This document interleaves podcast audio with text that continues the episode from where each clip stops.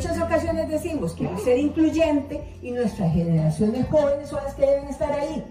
Estamos siendo excluyentes. Tenemos que hacer un esfuerzo, un esfuerzo claro, porque hombres, mujeres, marchemos y lo hagamos de una forma coordinada, buscando la estabilidad del país, buscando la armonía del país.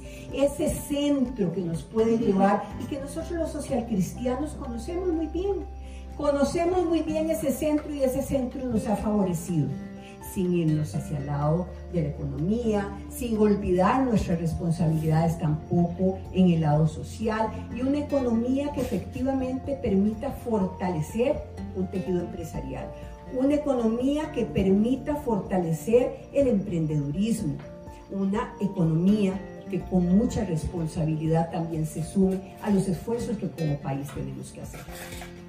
Pero que tenemos que ser, obviamente, contestes con muchos temas, temas que resultan de interés. Ese ambiente debe ser nuestro interés y debe ser nuestra preocupación, pero realmente que haya un compromiso efectivo.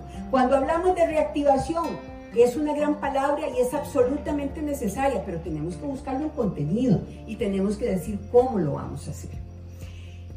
En ese cómo lo vamos a hacer, la experiencia que tuve como ministra de Planificación me permitió precisamente enfocar el quehacer gubernamental en un momento determinado bajo la planificación y además de la planificación, bajo la, un esquema de eh, cercanía de las diferentes instituciones que integran el Estado costarricense.